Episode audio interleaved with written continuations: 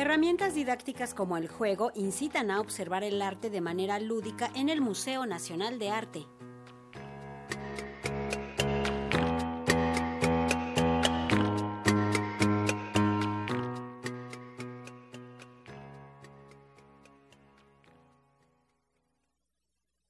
El juego es una herramienta educativa que se aplica con la reproducción de elementos y objetos de las 18 obras de arte que integran la exposición Munal Mastizen, La Ruta Infinita.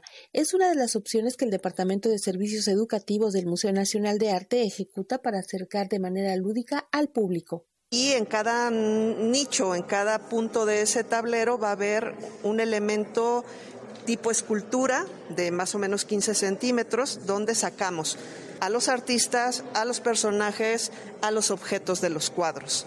Tienen preguntas, ¿no? O sea, si caemos en una casilla, nos van a hacer una pregunta, nos van a pedir que armemos un cuadro, por ejemplo, o diferentes alternativas para observar de una manera más puntual y clara los elementos de la obra o recordarlos, ¿no? Vamos a tener reproducciones de las obras fuera también para hacer ese diálogo, esa interacción, porque nuestra metodología pondera de una manera importante la observación, ¿no? O sea, no solo ver, sino observar, ver detalles, ver los colores, ver las texturas, los diferentes elementos que forman parte de la obra.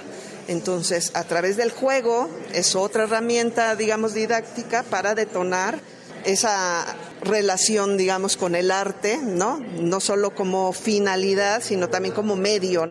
Estas pequeñas esculturas y objetos cobrarán vida y deambularán a lo largo de las visitas, en las que también se ha pensado en público con alguna discapacidad, menciona Patricia Torres del área de servicios educativos de este museo. Para la muestra de esta exposición de Thyssen y Munal, ¿no? establecemos diálogos desde lo educativo donde hacemos varios ejercicios. Por ejemplo, va a haber un eh, pequeño módulo, una mampara, donde va a haber un video en lengua de señas mexicana, va a haber una cédula en braille con la introducción de la exposición, va a haber un gráfico que va a hablar sobre los diálogos que hay entre los, cuadros, pero de manera visual para que las personas con discapacidad mental puedan pues, ver esa relación de las obras. Y también va a haber una reproducción de un cuadro de Santa Casilda que se va a poder tocar para que todos los que nos, nos interesa, digamos, percibir las obras de arte desde otro lugar, podamos hacerlo. Va a haber pequeños módulos también donde va a haber objetos ¿no? que hablan de las técnicas, cómo hacían los pigmentos, cómo preparaban el lienzo, cuáles eran los elementos principales. Precisa que esta iniciativa denominada Munal Más Educa incita a observar de manera didáctica y divertida. La idea es que el carrito pues va a estar en el tránsito de salida, ¿no? Entonces las personas un poco en función del tiempo que tengan pueden hacer una, dos, tres tiradas o quedarse hasta intentar lograr llegar a la meta, ¿no? Entonces la idea es que haya grupos de cinco o seis personas, los demás podremos observar, digamos, desde lejos o, o junto a ellos.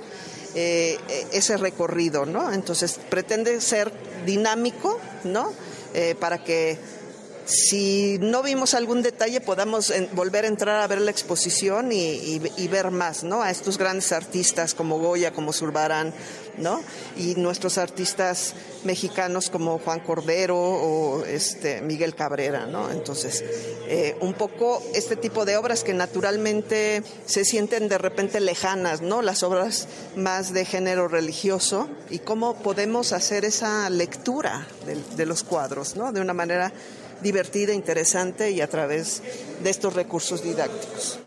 En cada visita habrá grupos de cinco o seis personas que podrán participar en la actividad del reto del tablero. Para Radio Educación, Alejandra Leal Miranda.